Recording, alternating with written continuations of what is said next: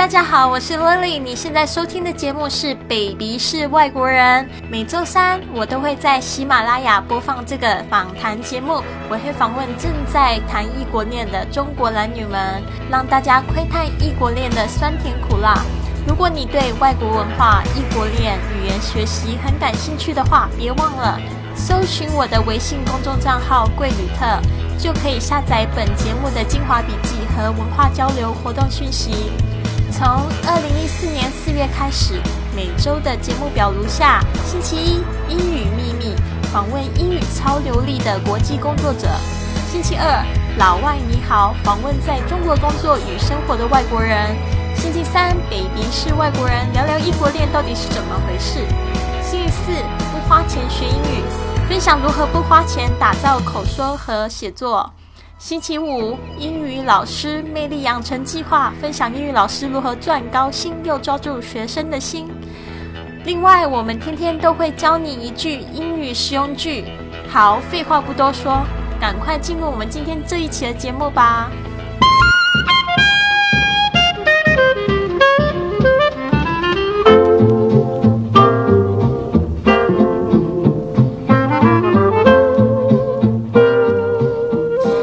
家好，我是 Lily，欢迎来到我们第一集的 Baby 是外国人。今天呢，特别邀请到我一位非常非常好的朋友，啊、他是 Sherry。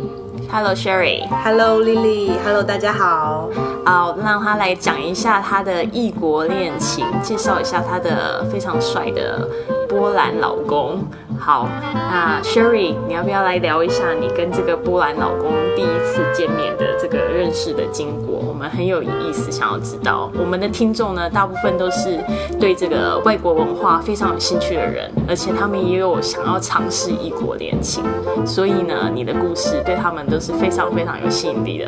你要不要来讲一下这个经过？呃，个经过还蛮有意思的，就是我本来是在台湾读书，那我在大学毕业以后，我就决定要到上海来读研究所。那那时候我在上海的学校，呃，他正好也是呃在同一所学校学习中文，然后我们住在同一个宿舍，就是呃都是住在外国留学生的宿舍。然后，所以我们就是会很经常见到面。那我刚到宿舍的时候，其实也都没有什么朋友。然后正好有一个也是从台湾来的学长，他呃介绍我去，就是说那边正好有一个外国人开了一个 party 在宿舍里面，就邀请我去参加。然后我去了以后才发现，哎，是一个波兰人。那以前我对于波兰这个国家其实没有太多的呃想法，还有认识，所以我觉得还蛮好奇的。那在第一次认识以后，才觉得哎，其实还蛮蛮特别，而且呃，当时我的英文不是那么好，所以我很想要借由这个方式，就是多认识外国朋友，多学习英文这样子。那你对这个朋友他的第一眼印象是？他在 party 的时候，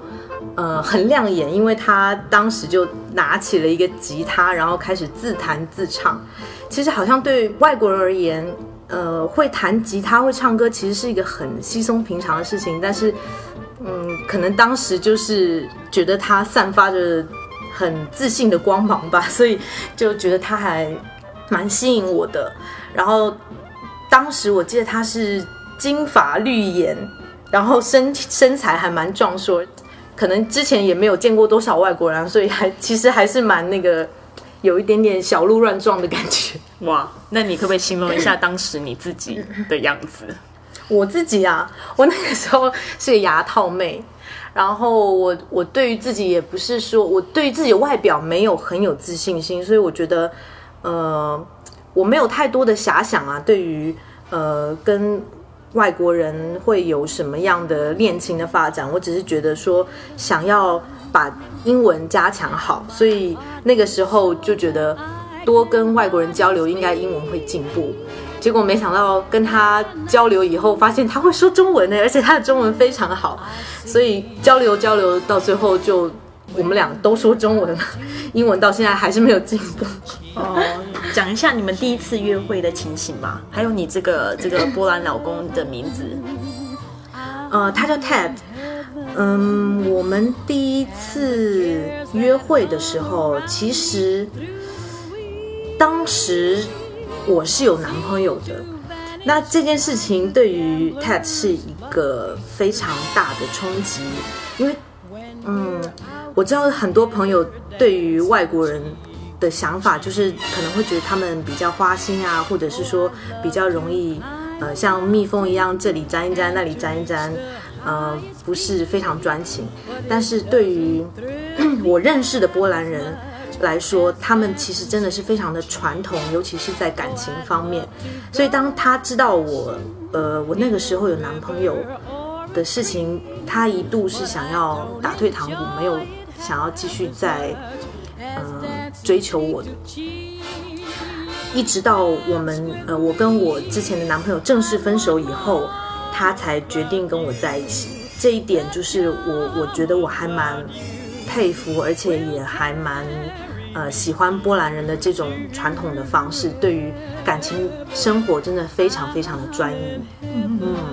那我就我所知，你们就是交往了一段时间嘛，那就是在这个呃生活中啊，你有没有感受到什么样子的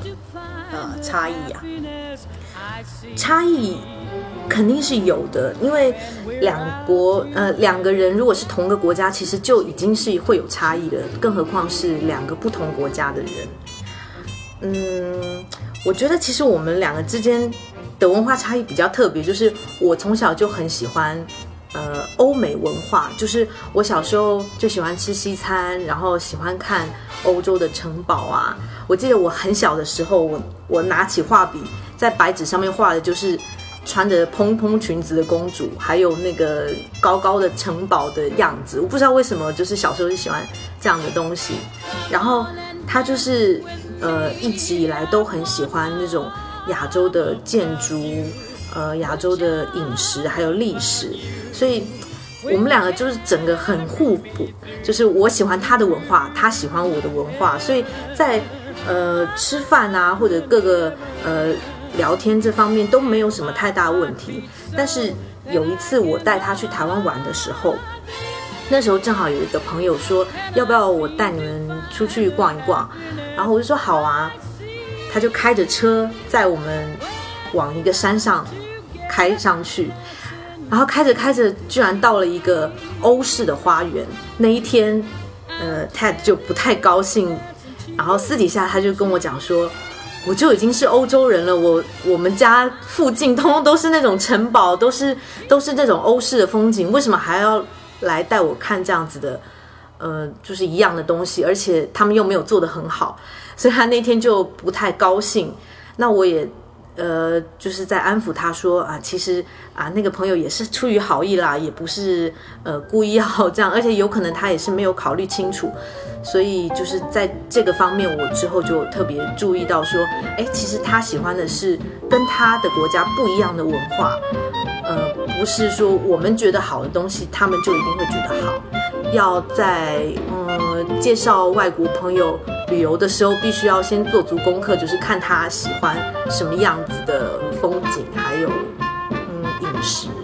嗯，我相信他就是因为他自己在欧洲的环境长大，肯定是对这个不一样的东西会对他来讲是比较有趣的。对，就像我自己在开展这个呃上海 Greeters 这样子的活动也是，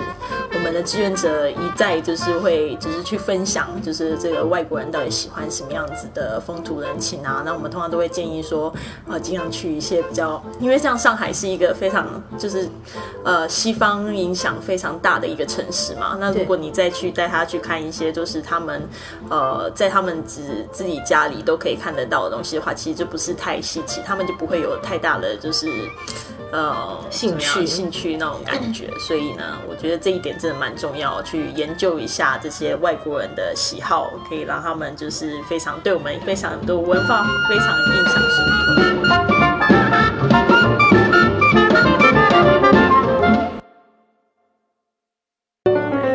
那对啊，你们就是交往了那么久，我听说你们其实，在两年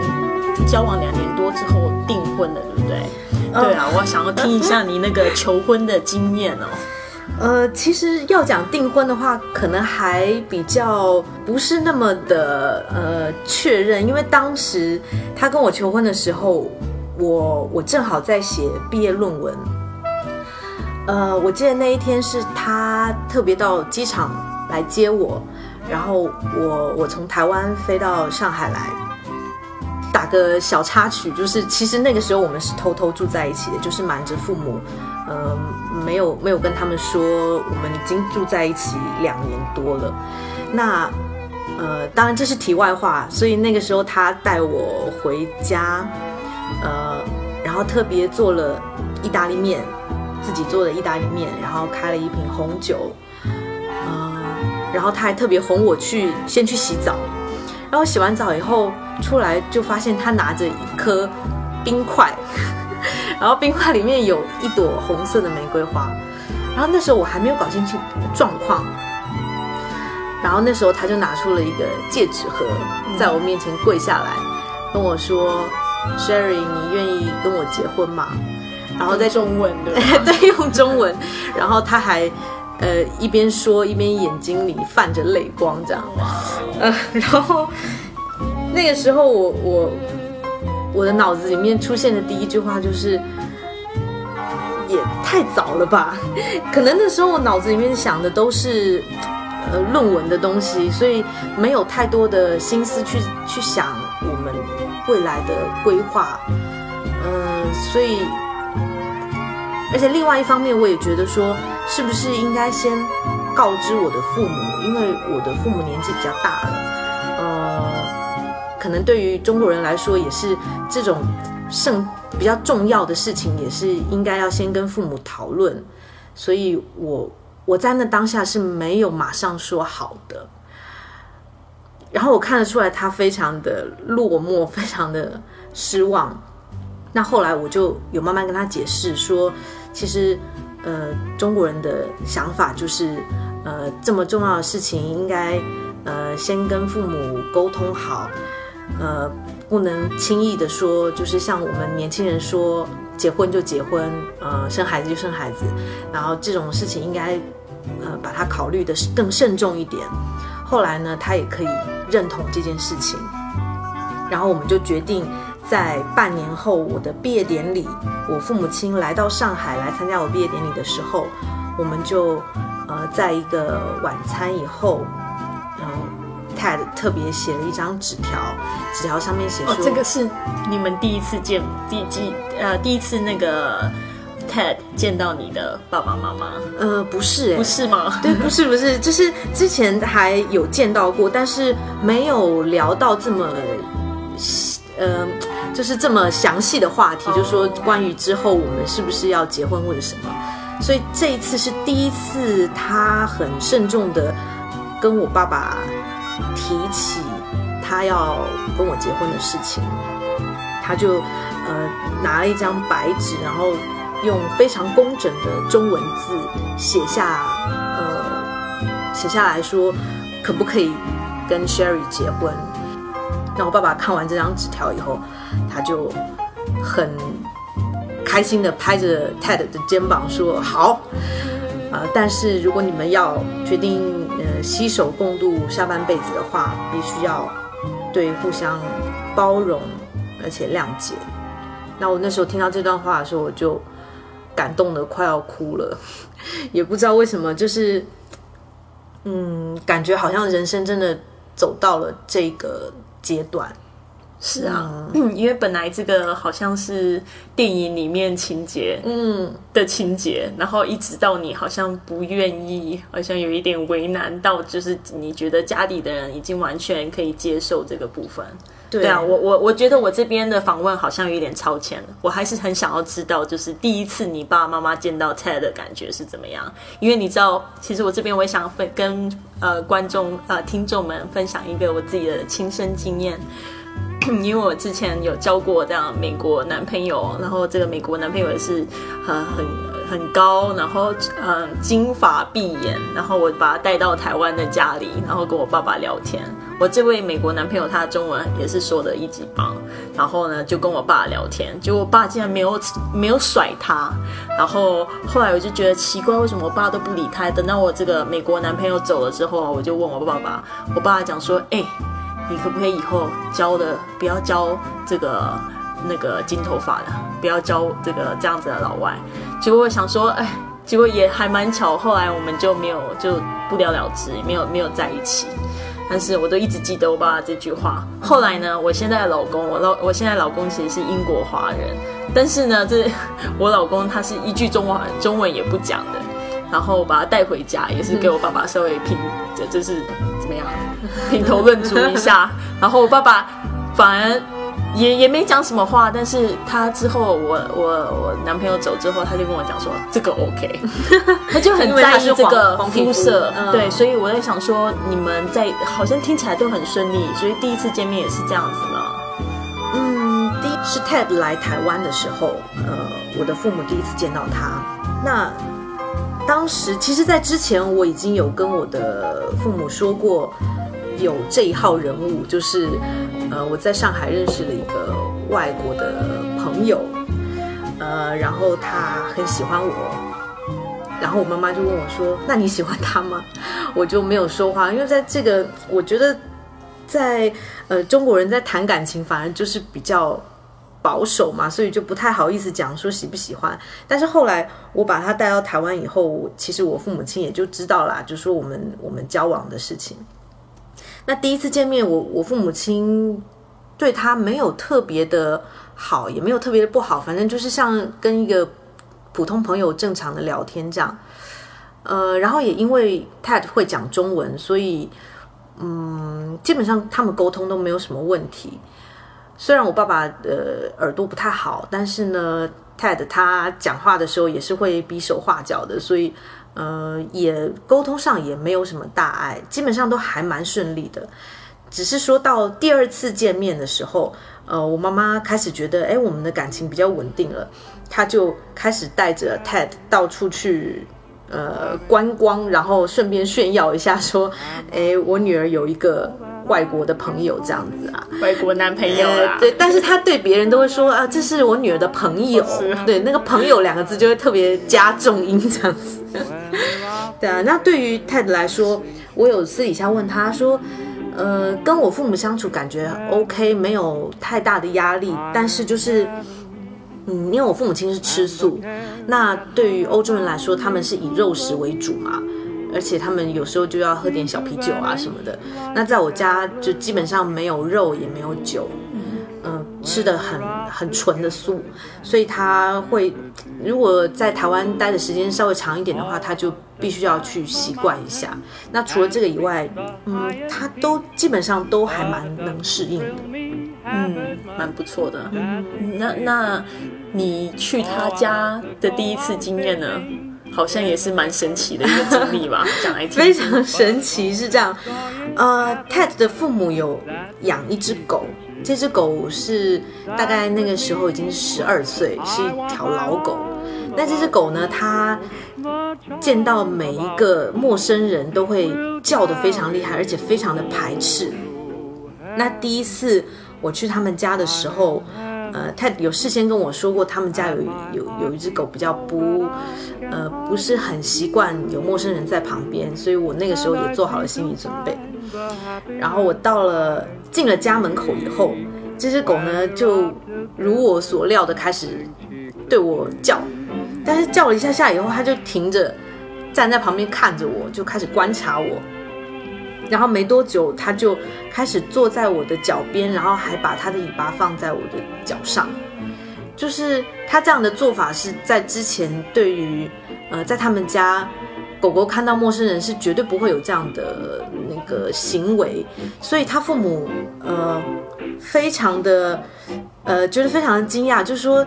呃他们认为狗狗对于这个好人跟坏人的。敏锐度是非常高的，就是辨别好人坏人的敏锐度很高，所以他们认为狗狗 认为我是好人，那应该我就是好人，所以他父母对我的第一印象非常好，就因为狗狗对我的态度很好，对吧？可能这条狗它在家里也是有有一定的地位吧，所以没有，我觉得因为这条狗也喜欢老外。啊，是吗？因为他平常看太多这种金发碧眼吗然后突然看到一个黑头发，觉得很生气，有这 一定是这样。对，后来他们家养了另外两两只新的狗狗也，也都跟我相处的很好，所以有可能是这样子。非常有可能。好，那我觉得就是说，因为你们两位是在就是好像是四年半的时候结婚了，对吧？对，呃也算是一个非常成功的，像我们这种讲说结婚就是呃女人的成功哦，是吗？是啊，那你有没有想过这样子的异异国恋情走到一个非常的成功的这个地步？你们两个现是也是相处非常融洽，那你有没有什么成功之道可以分享一下给我们的听众？嗯，对我来说，其实我们现在交往已经超过五年了，那时间其实不算长也不算短，但是我个人感觉哦，就像我爸爸当初在我们决定要结婚的时候跟我们说的一句话，就是一定要互相包容跟体谅。我觉得这两个词语真的是非常适合，呃，作为异国恋情的一个标杆，因为欧洲人嘛，欧欧美人士就是我们讲的，就是所谓外国人，他们大部分的人说话态度是比较直接，而且他们会就事论事来评论一些他们所看到、所认为的事情。嗯，像亚洲人就是容易说话比较委婉啊，容易呃拐弯抹角啊，就是怕会伤害到别人嘛。所以这一点，呃，可能会是比较大的，就是容易有有冲突的地方，可能。嗯，他们说话直接，就是对于说一些他们不高兴的事情，他们就说的很直接，说，哎，你这样做不对哦。那你可能就会心里有一点受到伤害，觉得说我是你最亲密的人，你怎么可以这样对我说话？但是他们会觉得我只是在说你这件事情不对，但并不是说你这个人不好。然后我们可能我们亚洲人就容易把这两件事情混淆，或者是说，呃，他们认为长辈对于长辈讲话，就是我们觉得对于长辈讲话就应该要很尊重、很礼貌，但是对于外国人来说，错就是错，对就是对，这个事情是非常黑白分明的。是啊，我自己个人也经历到这样子的 culture shock，、就是我我我自己的老公，我呃有时候跟他沟通的时候，我都觉得说哇，拜托你可不可以口气不要那么冲？我有时候只是想要跟他分享一些事情，但是他就是就事论事。其实他也不是就是针对我，后来就是大家冷静下来想一下，其实也不是针对我，但是我常常很容易就是会想到说，哎呦，他一定是就是很不满我才会讲话那么直接，好像要伤害我，但是其实也不是，就是他们的沟通方式的确，我感觉就是就事对事，对对啊，就是呃认识不认人。那包括你说那个什么，就是敬老尊贤之类的，对他们也是这样子，就是说我跟他一起去坐车坐那个地铁，然后就是他就是会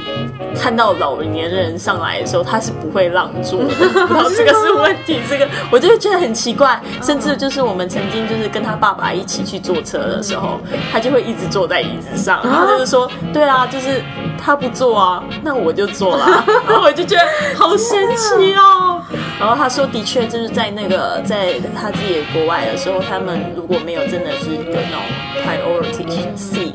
他这个部分他觉得坐坐下来是理所当然。所以这个真的是中外的一个比较大的差别。对，然后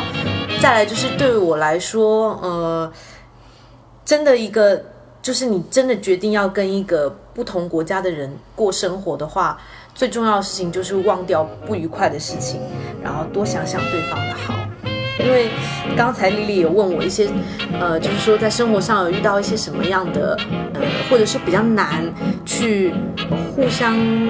呃磨合的地方，我真的一时之间也想不起来，可能会记得说，哎，好像有几次吵架，但是这就是你最大的优点。但是我也真的是想不起来到底是发生了什么事情，反正就是觉得，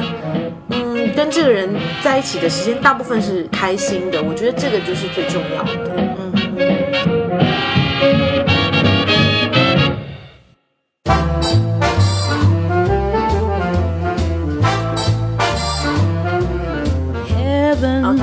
好，就是我发现呢，有很多的呃朋友，就是当初我在呃准备结婚的时候，碰到一个最大的问题，就是说要怎么样跟外国人结婚，怎么样在大陆跟外国人结婚，然后做很多功课，然后包括就是呃一些准备的功课都让我就是绞尽脑汁啊。所以为什么我要开设这个节目？我也希望就是说可以呃让一些就是有过这样经验的人，可以去分享一些他们呃准备的工作的经验。那因为因为我现在看着看着你的笔记，好多好多的重点，就是说当初在准备结呃结婚的时候，因为是跟波兰人结婚嘛，台湾跟波兰人结婚，对然后所以有一些过程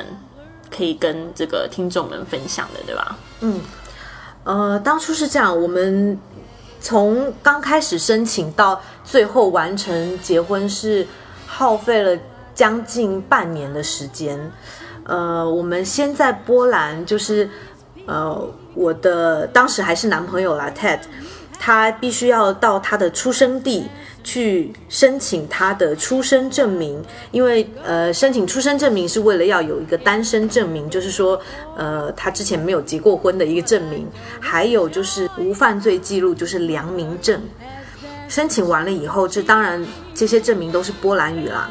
然后申请完以后，就要去带去翻译成中文，翻译成中文以后，带到台北在华沙办事处去证明这些文件是认可的，然后要盖章，盖完章以后呢，再把这些资料带到台湾，然后那个时候我们就在台湾准备要到呃户政事务所去做结婚登记。那在做结婚登记的这个过程，当然，呃，因为他是外国人，所以他必须要先取一个中文名字，就是他在台湾要使用的中文名字。填好这个单子以后，要交上他的单身证明，就是已经呃盖好章的、已经认证过的一个这个盖章的证明。同时，呃，带着他的那个中文名字的那个单子，交给户政事务所的办理人员。然后我们就可以做结婚登记了。然后签完结婚登记以后，会产生英文版跟中文版的结婚证明，就是说，呃，中文证明它本身就会有，但是英文版要另外再申请。申请好了这个英文、中文版的结婚证明以后，要再带到台北的华沙办事处去翻译成波兰语。这个过程就是，呃，在台北你。去做完户政事务所的一个结婚登记以后，表示你你们在台湾是夫妻，但是在波兰还不是，所以要再带回到台北的华沙办事处，他们会呃进行一个翻译的过程，把结婚证明书翻译成波兰语，寄到波兰再去做认证，做完认证以后，他会再寄回来台湾。这样子才会完成了一个完整的，呃，结婚证明的手续。也就是说，你在台湾、在波兰，你们都是夫妻。所以这个过程真的非常非常麻烦，而且，呃，耗时很长的时间。中间东西寄过来、寄过去，飞过来、飞过去，也花了不少钱。哦，真的。对，如果不算机票的话，上万是要的吧？上万台币啦，就是说两千多人民币以上。嗯哼哼。嗯，因为。呃，翻译的费用是很高的，就尤其是呃波兰语翻译到中文，这个是比较特殊的语种，中文要翻译到波兰语也是特殊的语种，所以会比较呃，这个没有办法让你老公自己做吗？不行，中文不是很好，不行哎，因为他们必须要有那个政府规定的那种翻译社才可以呃做这样的那个文件的翻译，因为这种文件比较重要嘛。对所以还是要有到专门的翻译社去翻译。嗯，哦，值得一提的事情是，我在我们在做完结婚登记以后，我们还特别到外交部，因为我的先生就是 Ted，他很希望我在，嗯，我的英文名字就是我的护照上的名字能够加入波兰的姓氏，然后我们特别跑到外交部去问了这个事情，但是其实外交部的人说。呃，可能没有办法，就是莫名的在中间加上一个姓氏，即使我已经结婚，所以他特别给我申请了一个，就是加入别名，就是在我的名字中间加入了呃 Ted 的姓氏，所以我还是保留我自己的姓氏，但是就是中间会有一个别名是呃波兰的姓氏，证明我现在是一个波兰妻子对，这样。好像在这个欧洲有大部分的国家是这样，结婚是需要冠夫姓。我知道西班牙好像没有这个规矩，但是我老公也非常的在意。虽然他是华人，但是他整个就是想法还是就是西方教育下面的产物，他是觉得说，呃，他是希望我去冠夫姓这样子。对，所以他会觉得这个部分蛮重要的，对就是你是他的。对对对，所以呃，也许我在波兰就会使用这样的别名，也就是我的姓名加上他的呃波兰的姓氏。那在台湾的话，因为就是他的姓氏、他的名字都不是一个很正式的一个名字，所以我如果在中文冠了他的中文姓氏的话，也是没有意思的，因为那个是翻译的名字嘛。嗯，对。对，所以我的中文名字还是保留我自己的名字。非常好，我知道刚才那个结婚的这个登记手续非常非常的晕，没有关系。虽然这个手续非常非常多，听得很晕呢，我都会把这些就是一些详细的资料呢，都会登录在我的网站上。我的网站是啊、triple w 的小百合 .com，OK，、呃，三个 W 点 S H O U T B Y H E R 点 C O M，然后呢，你会在上面啊、找到这个 Sherry 的档案，然后呢，我会把他这个分享的这个今天分享的一些资料呢，会在上面看得到。好，呃，我们节目到最后有一个问题，就是呢，希望就是呃，Sherry 这边可以给自己做一个小广告，然后也希望就是你可以给我们这些对异国恋情有呃有兴趣的朋友啊一个建议，然后稍微聊一下你未来的计划吧。呃，我未来的计划是这样，每半年都会在波兰过，每半年会在台湾过，有的时候可能还会在上海工作，所以我之后呃会安排在波兰教中文，然后来到台湾或者到上海的时候，会从波兰带一些小琥珀啊，就算是自己的一个刚开始的一个小创业啦，就是当然希望能够越来越顺利。那我们之后会在淘宝上面呃。卖这些琥珀饰品，如果你有兴趣的话，可以上淘宝搜寻 Miss Amber，M I S S A M B E R 的店铺就可以找到我们了。然后也很高兴今天能够上丽丽的节目。非常谢谢你给我们提供那么宝贵的经验分享。谢谢丽丽，希望就是说，大家也在这个我们的这个访谈里面学到很多东西。All right。OK，今天非常谢谢 Sherry。那我们节节目呢已经到了这个顶点三十五分钟，应该是要跟大家说 goodbye 了。All right，期待我们下一集的 Baby 是外国人。谢谢，拜拜，拜。